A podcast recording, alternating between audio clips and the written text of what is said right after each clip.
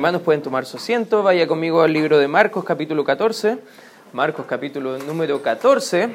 Y hay algo interesante que vemos en la Escritura. Por ejemplo, entendemos que nuestro Dios es un Dios de verdad. Amén, hermanos. No solamente Él dice la verdad, pero Él es la verdad. En Juan 14, 6 dijo Cristo, yo soy el camino, la verdad y la vida. Lo que nos muestra el libro de Primera de Juan es que los hijos de Dios, nosotros también tenemos que andar en la verdad de Dios, en la verdad que Dios nos está mostrando en su palabra. Pero también no solamente debemos andar en su verdad, pero debemos decir la verdad.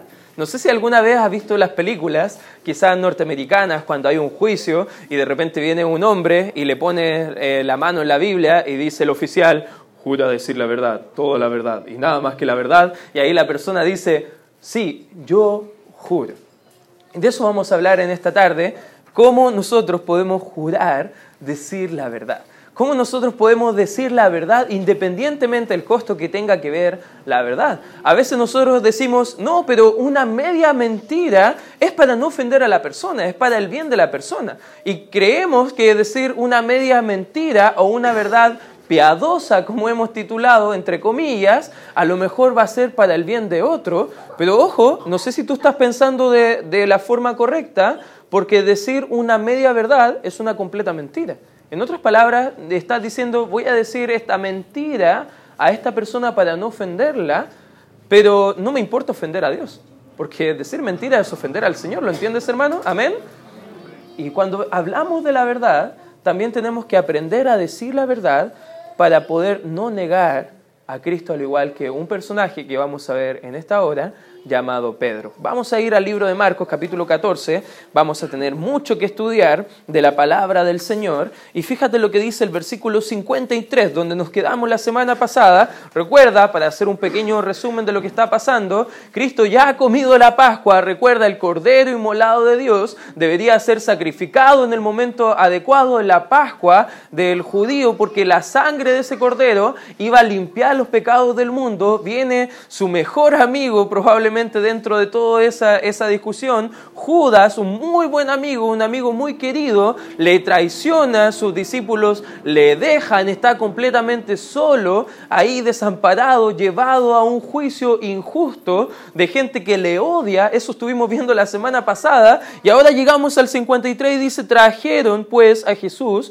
al sumo sacerdote y se reunieron todos los principales sacerdotes y los ancianos y los escribas. Los relatos paralelos de Juan y Mateo nos enseñan que eh, primero llevaron, cuando lo tomaron preso al Señor Jesucristo, lo llevaron primero a donde el ex sumo sacerdote Anás y lo pasean de una parte de la ciudad a otra y después Anás dice, no, ¿por qué me lo traen a mí? Tienen que llevarlo al sumo sacerdote, que es Caifás, y lo llevan a otro lado a Caifás. Y acá, justo en este relato, estamos viendo esta reunión que ya está Jesús, ha sido paseado a las grandes horas de la noche de un lado para otro, está ahí con Caifás, están los sumos sacerdotes, están los ancianos del pueblo de Israel, están los escribas, aquellos que iban a dejar registrado todo este juicio, y fíjate lo que dice el, el 54, y Pedro le siguió de dónde? De, de lejitos. Me da, no sé si te da coraje, al igual que a mí a veces leer de Pedro, porque en capítulos anteriores hemos visto que Pedro era bien chorito, por así decirlo, y decía, no, si fuera por mí, moriría contigo Jesús. Y él estaba diciendo ahí, como ciertos chiquillos, y ahí estaban los otros once atrás, sí, sí, vamos a morir contigo Jesús, vamos a no dejarte poder llevarte a cabo donde tú estás diciendo que vas a morir. Y ahora vemos que a la más mínima prueba está de lejos está un poquito apartado. Y si somos lógicos, tampoco podemos echarle mucho la culpa a Pedro, porque si quizás estuviera más cerca también lo hubiesen tomado preso a él. Y él estaba ahí de lejos, estaba siguiendo todo lo que estaba aconteciendo, no estaba ni demasiado cerca para estar en peligro, pero no estaba lo suficientemente lejos para abandonarle totalmente, estaba en una posición neutral ahí siguiendo toda la acción y vemos que Pedro le estaba siguiendo de lejos hasta dentro del patio del sumo sacerdote.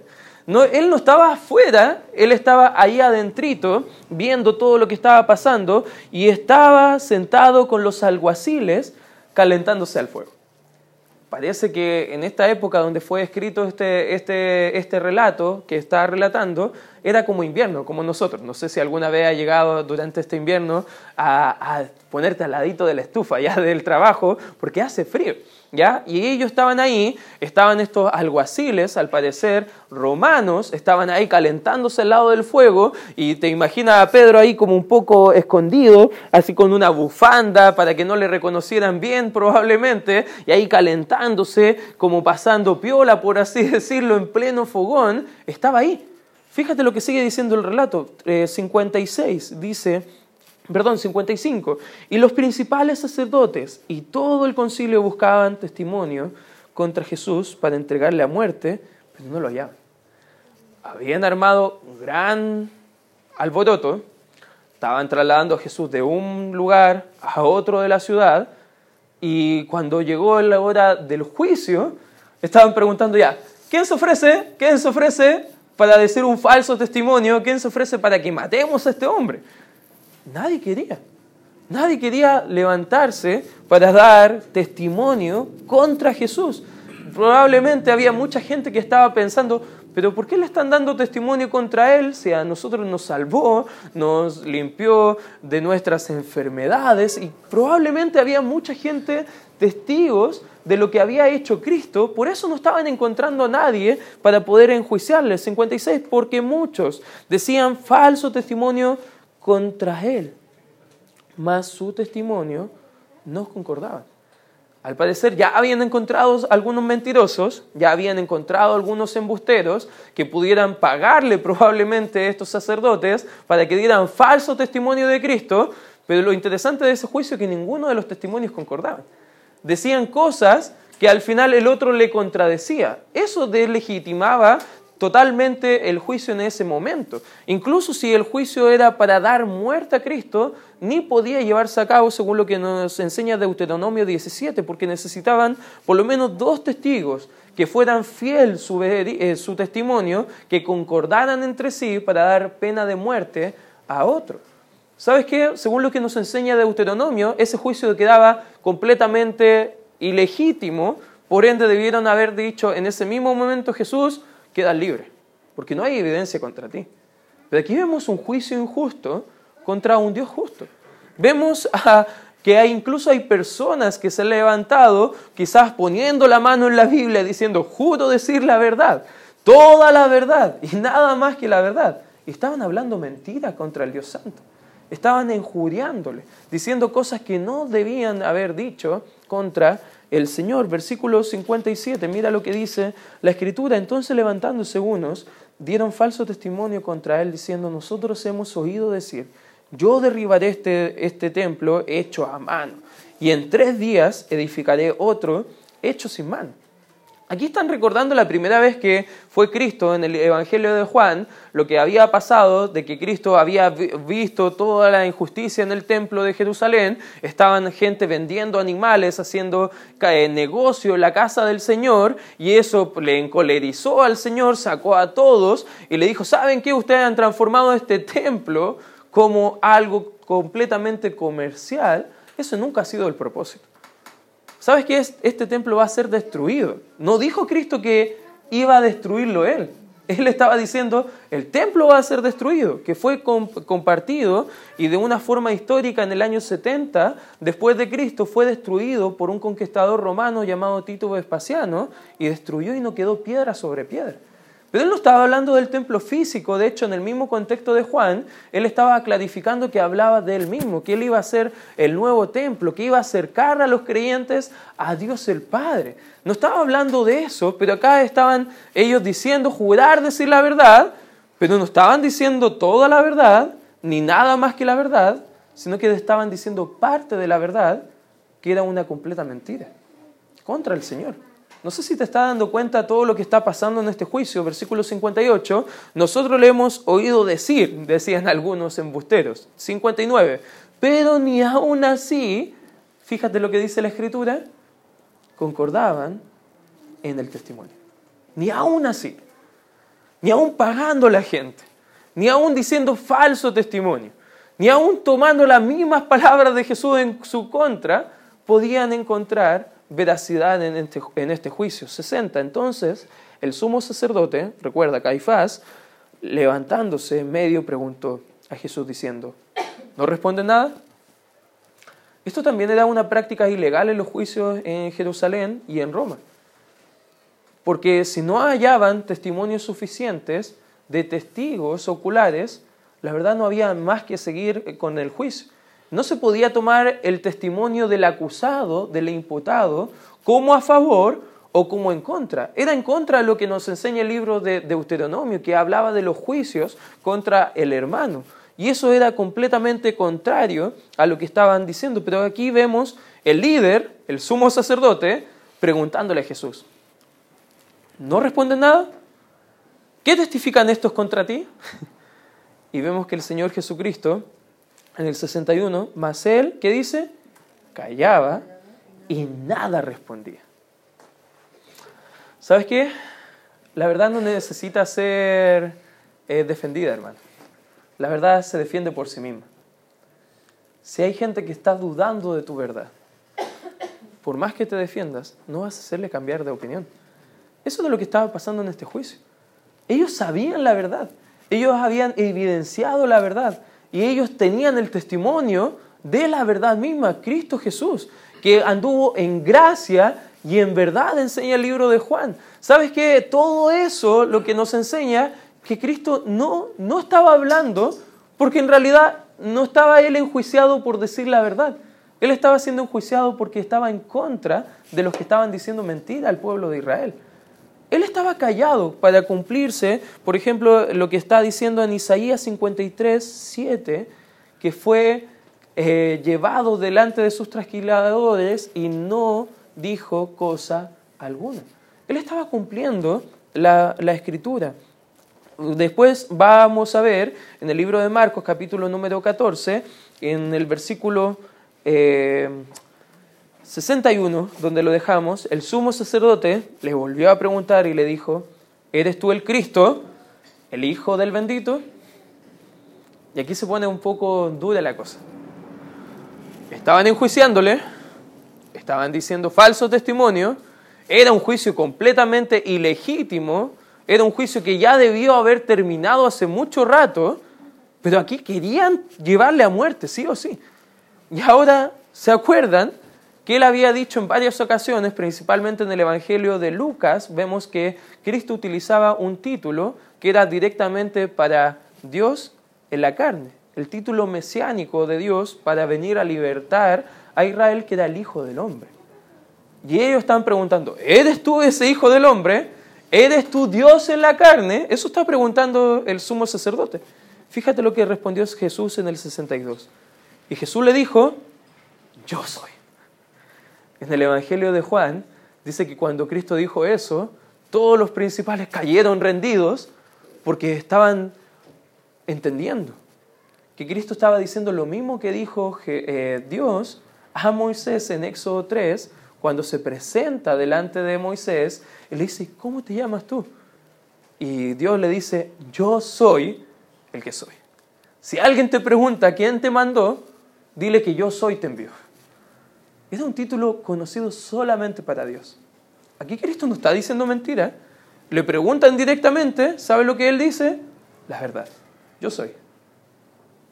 Su vida estaba en juego, circunstancias adversas, iban a venir, pero él no, vio, no midió las consecuencias por decir la verdad, él solamente quiso ser obediente a Dios diciendo la verdad. Él dijo, yo soy. Y veréis al Hijo del Hombre, el título mesiánico que le estaban preguntando, sentado a la diestra del poder de Dios y viniendo en las alturas. Entonces el sumo sacerdote, rasgando su vestidura, dijo, ¿qué más necesidad tenemos de testigos? ¿Qué más necesidad tenemos de testigos? Y ahí él estaba diciendo abiertamente, ¿sabes qué? Él es digno de muerte. Esto, dicho sea de paso, lo que hizo el sumo sacerdote era algo en contra de la ley. El sumo sacerdote debió haber sido puesto en juicio ahora. Pero él estaba arrancando sus vestiduras, algo inédito, como una señal de que estaba encolerizado. ¿Te fijas todas las cosas injustas que están pasando en este juicio? ¿Te fijas todo lo que está sucediendo? Pero Cristo nos enseña a ir con la verdad por delante. ¿Qué más necesidad tenemos de testigos? 64. Habéis oído la blasfemia. ¿Qué os parece? Y todos ellos le condenaron declarándole ser digno de muerte. Esto otra cosa que no debía haberse hecho. Porque no podían declarar a alguien ningún tipo de juicio, menos un juicio capital como condenarlo a muerte, hasta haber realizado un consejo en la mañana siguiente. Eso era todo ilegal. No sé si estás viendo toda la ilegalidad que está pasando en este juicio injusto, pero eso es lo que está sucediendo. Y algunos comenzaron a escupirle y al escupirle, cubrirle perdón, el rostro y a darle de puñetazo y decirle, profetiza. Y los alguaciles le daban de bofetadas. Imagínate, imagínate lo que Cristo tuvo que aguantar ahí. Un juicio injusto. Gente que estaba abiertamente rechazando el testimonio de la verdad. Y no solamente contentos con eso, sino que estaban mostrando su odio abierto, enrostrando a Cristo todo lo que está pasando. Vemos por un lado Jesús, testimonio fiel de la verdad.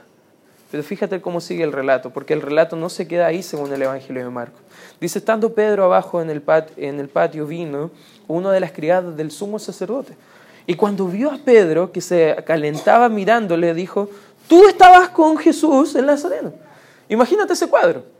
La criada estaba bajando y de repente, mm, yo he visto a ese hombre en alguna parte. Ah, ya sé de dónde lo he visto. Estaba con Jesús, con ese nazareno con ese que estaban, enjuiciando acá justo en el patio de, mi, de mi dueño Caifás, ahí, con él lo he visto. Fíjate, más él negó. Más él negó diciendo, no le conozco, ni sé lo que dices. Y salió a la entrada y cantó el gallo, la primera vez. Y la criada, viéndole otra vez, comenzó a decir a los que estaban allí, este es de ellos. La criada no se quedó calladita. Después dijo como, no, a mí no me saca nadie de la espina que yo lo he visto. ¿Tú lo has visto? Sí, estaban con ellos, ¿cierto? Sí, e-, ellos estaban ahí porque yo lo he visto. Es de ellos. Y fíjate, pero él negó otra vez. Negó otra vez. Y poco después, los que estaban allí dijeron otra vez a Pedro, verdaderamente, ya no hay duda alguna, tú has estado, tú eres de ellos porque eres Galileo y tu manera de hablar es semejante a la de ellos. Entonces él comenzó a maldecir. ¿Y qué dice la escritura ya? Jurar. La Biblia enseña que no debemos jurar ni siquiera por un pelo de nuestra cabeza porque ni es nuestro. Pero él estaba maldiciendo. No, maldigo a este, maldigo a este otro. ¿Quién, no, ¿quién conoce a este Jesús? me maldigo a mí mismo si lo conozco. O sea, estaba diciendo cosas que eran insólitas para un hijo de Dios. Pero él estaba ahí, diciendo esas cosas. No conozco a este hombre de quien hablas. Y el gallo cantó la segunda vez. Entonces Pedro se acordó de las palabras que Jesús le había dicho. Antes que el gallo cante dos veces, me negarás tres veces. Y pensando en esto, fíjate, lloraba. No sé si tú alguna vez has negado abiertamente al Señor. Tú podrás entender el, lamento, el remordimiento, la tristeza que sentía Pedro. Quizás no le has negado de la misma forma que Pedro negó acá abiertamente a Cristo, pero tú y yo a veces negamos a Cristo de otras formas. Tú y yo a veces estamos viviendo y luchando cómo ser obedientes y decir la verdad día a día. ¿Sabes que cuando tú dices mentira, estás yendo en contra de la verdad? Estás yendo en contra del Señor Jesucristo. No debemos mirar la mentira como algo a la ligera, debemos mirar la verdad como solamente la única norma para nosotros como creyentes. Pedro, Dios le dijo antes en el monte del Getsemaní, velen y oren para que no entren en tentación. Cuando llegue el tiempo, reúnanse conmigo en tal lugar. ¿Sabes lo que hizo Pedro? no hizo caso al consejo del Señor. Y si Pedro, siendo un discípulo, un apóstol, negó a Cristo, ¿cuánto queda para nosotros, hermano? No podemos estar pensando que nosotros no vamos a negar a Cristo. Porque no hablar de Cristo es negar a Cristo. El callar el testimonio del Evangelio es negarle de igual forma. Hermano, si tú no estás diciendo la verdad estás omitiendo la verdad o te estás callando, simplemente estás llegando con la mentira y negando a Cristo. Por ende, no lo niegues tú también, hermano.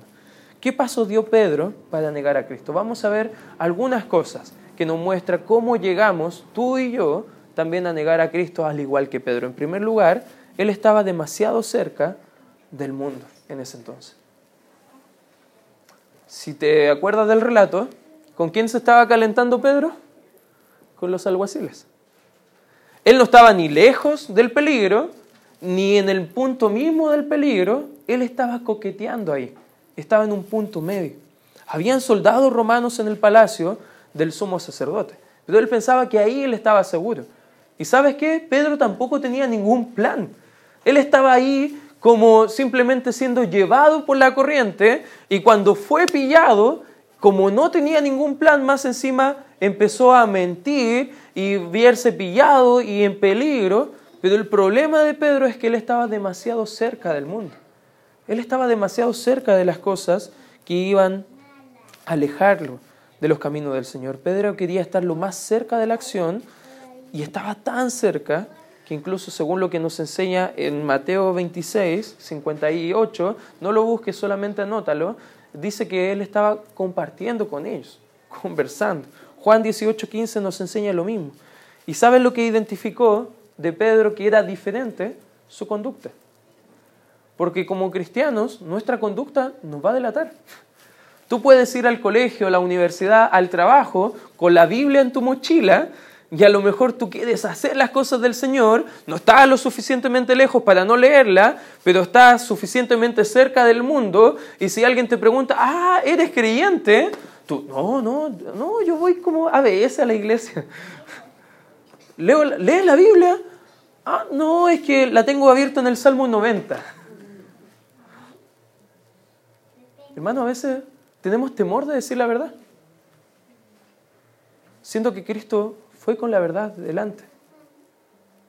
Él por la verdad dio su vida por nosotros. Él estaba demasiado cerca del mundo. El problema de estar demasiado cerca del mundo que hará que pierdas el gozo de tu salvación porque vas a caer en pecado.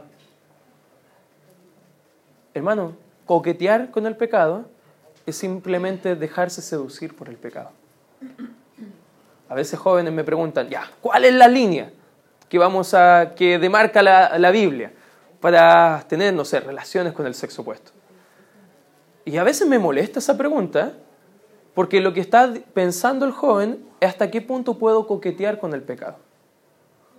La línea está en la santidad. Alejarse de todo pecado. Como creyentes es la misma línea para nosotros. Lo más lejos del pecado es el, el punto seguro. La línea es peligro, hermano. Pedro no pudo confrontar con la verdad a las personas y no pudo disfrutar la verdad. Y para nosotros, hermanos, tenemos demasiado del mundo en nuestras vidas como para disfrutar de Dios.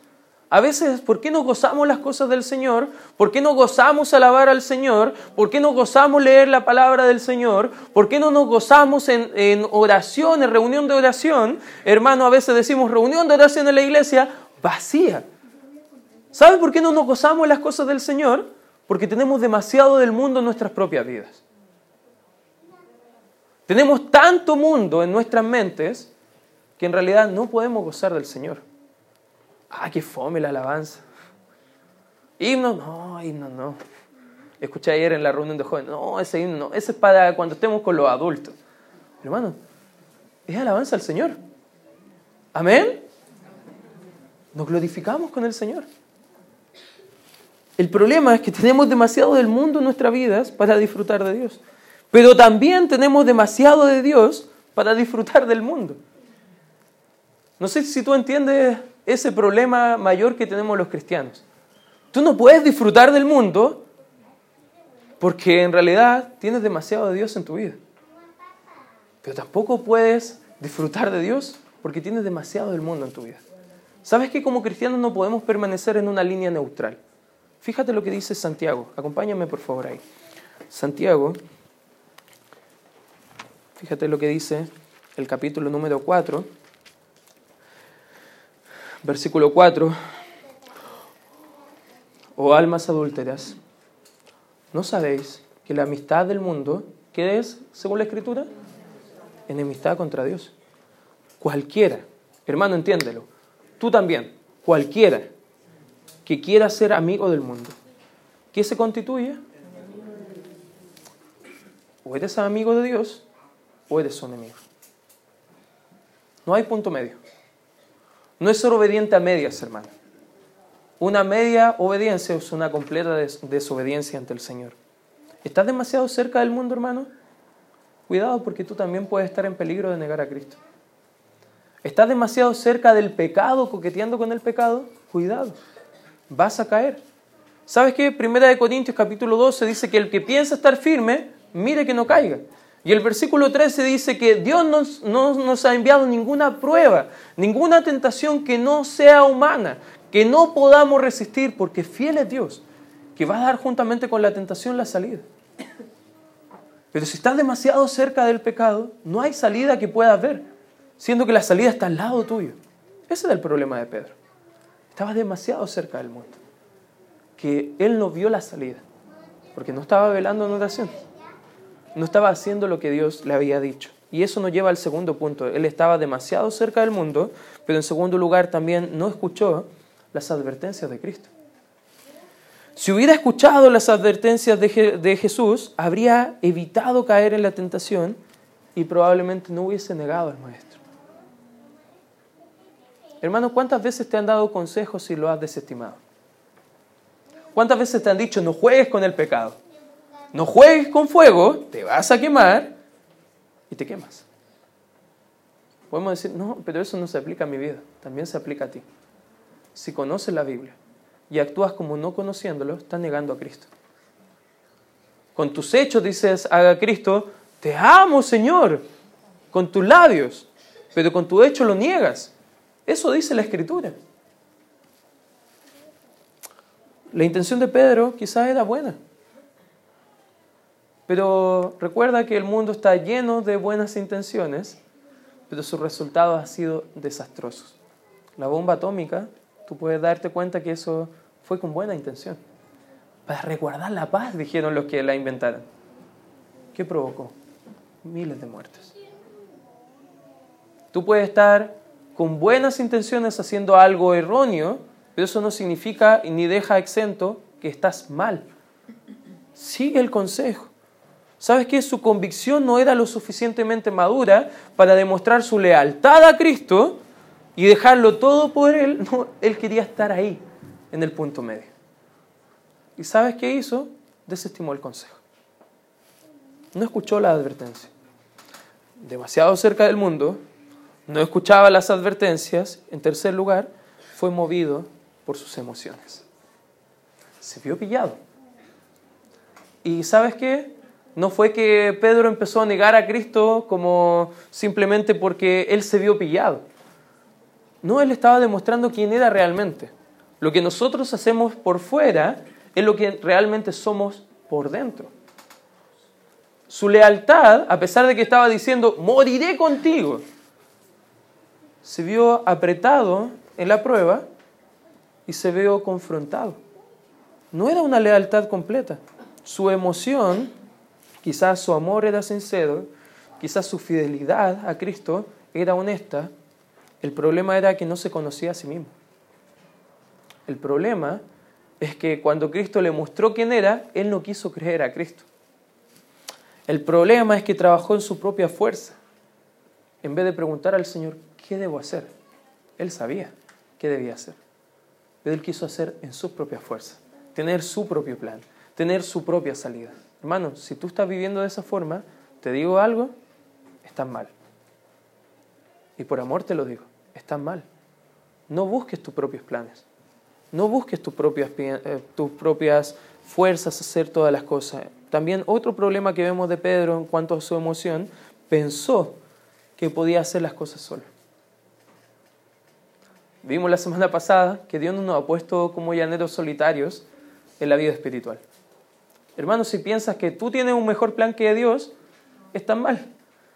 Si tú quieres vivir tu vida espiritual solo, porque así se muestran los hombres, no es una necedad.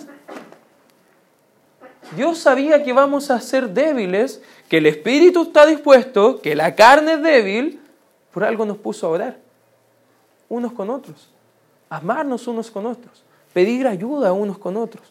Fue movido por sus emociones, buscó su propia seguridad, quería la aprobación de las personas a su alrededor, siendo que nuestra única aprobación debe ser del Señor. A veces puede estar en la iglesia, puede estar haciendo algo, y hermano, yo no creo que sea una persona importante acá. De hecho, si un día Dios me mueve de acá, espero que usted siga siendo fiel al Señor, no siendo fiel a mí. Porque al Señor seguimos. De Él queremos su aprobación. Pero a veces alguno hace las cosas esperando que después de hacerlas yo le diga, qué buen trabajo, hermano. Hermano, ¿qué importa? Soy un hombre. Usted es un hombre. No buscamos la aprobación de hombres. Buscamos la aprobación del Señor. Y debemos hacer las cosas correctas. Convicción es saber lo que dice la Biblia y estar dispuesto a obedecerla y dejarle a Dios las consecuencias.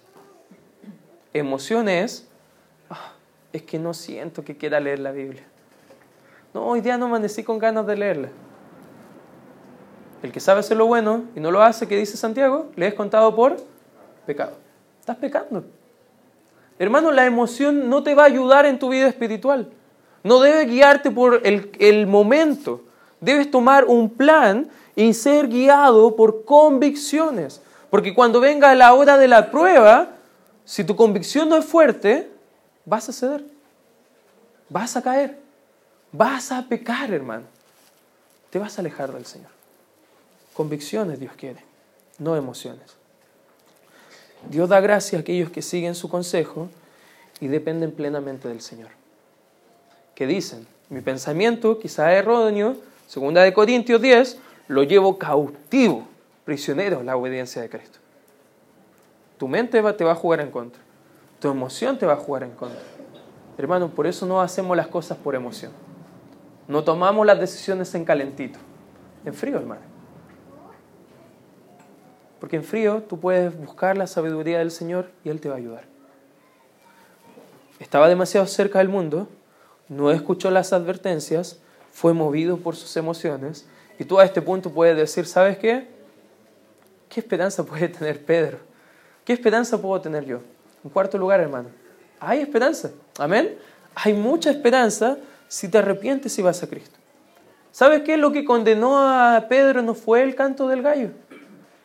Lo que hizo arrepentirse de corazón a Pedro no fue que fue pillado en su mentira. ¿Sabes qué fue el recuerdo de las palabras de Cristo según lo que vemos en Marcos? Dice que cuando, cantó el gallo, él recordó lo que Cristo había dicho. Si tú llegaste a un punto de tu vida, alejado del Señor, en un punto donde ya no hay más esperanza, ¿ves? has sido pillado, Quizás has caído en algún pecado. Tú puedes pensar, para mí no hay esperanza. Déjame decirte, si te arrepientes hoy, hay mucha esperanza para ti. Dios no está como el padre enojón, botándote de la casa. Él está como el padre del hijo pródigo, con los brazos abiertos, esperando que tú vuelvas. Solo la palabra de Cristo puede transformar nuestras vidas. Fue el recuerdo de sus palabras. Fue la mirada tierna, según lo que nos enseña Juan, que Cristo miró a Pedro después que cantó el gallo. Y uno podrá imaginarse y dejar un poquito la imaginación volar y pensar como Cristo estaba enojado ahí. ¿No me imaginó el Salvador así? Cristo sabía que le iba a negar. ¿Recuerdas eso, hermano? Amén. Cristo estaba mostrando su amor en medio de su pecado. Hermano, Dios estaba buscando que te arrepientas y vuelvas a Él. Fue la mirada tierna de Jesús. Siempre la palabra que va a penetrar nuestro corazón, que va a transformar nuestra alma, que va a producir un verdadero arrepentimiento. Si la Biblia no muestra que hemos pecado, hermano, arrepiéntase. Si su corazón está quebrantado, aléjese del pecado. ¿Sabes qué? Un arrepentimiento genuino es un cambio de mente y un cambio de conducta. No solamente el llorar cuando fuiste pillado por el pecado, es alejarte del pecado. Aléjate, arrepiéntete. Llora amargamente por su pecado, no porque fue pillado. Porque vemos más adelante en el relato que Dios tenía un plan para Pedro. Fue quizás el predicador que más alma ganó en dos predicaciones solamente. Lo utilizó grandemente el Señor. El plan de con Pedro, el plan de Dios con Pedro no acabó ahí en la negación, continuaba. Hay esperanza también para ti, hermano. Hay esperanza para tu familia. Hay esperanza para tus hijos. Algunas preguntas, y con esto quiero acabar, hermano. ¿Cuántas veces has negado al Señor? Diciendo mentiras. Callando cuando deberías hablar. Hablando de Él y su Evangelio cuando sabes que tienes que hacerlo. Otra pregunta, ¿cuántas veces hemos perdido oportunidades de compartir el Evangelio con otros? ¿Cuántas? Eso también es negar a Cristo.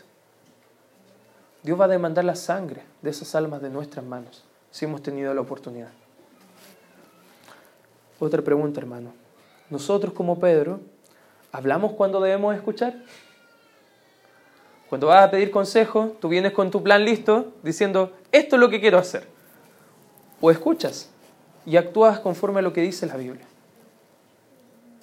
¿Hablamos cuando tenemos que escuchar? Otra pregunta. ¿Discutimos cuando debemos obedecer?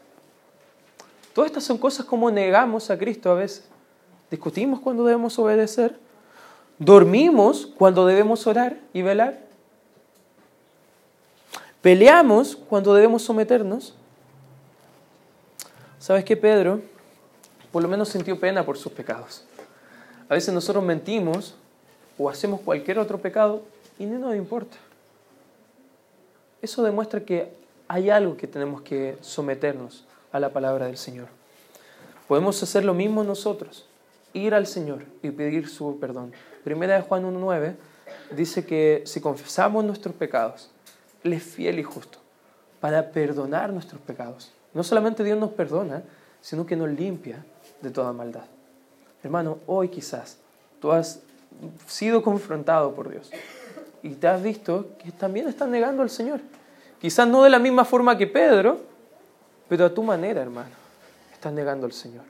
Hermano, hoy te quiero invitar, ora al Señor, confiesa ese actuar que no es correcto jura decir la verdad, toda la verdad y nada más que la verdad al Señor.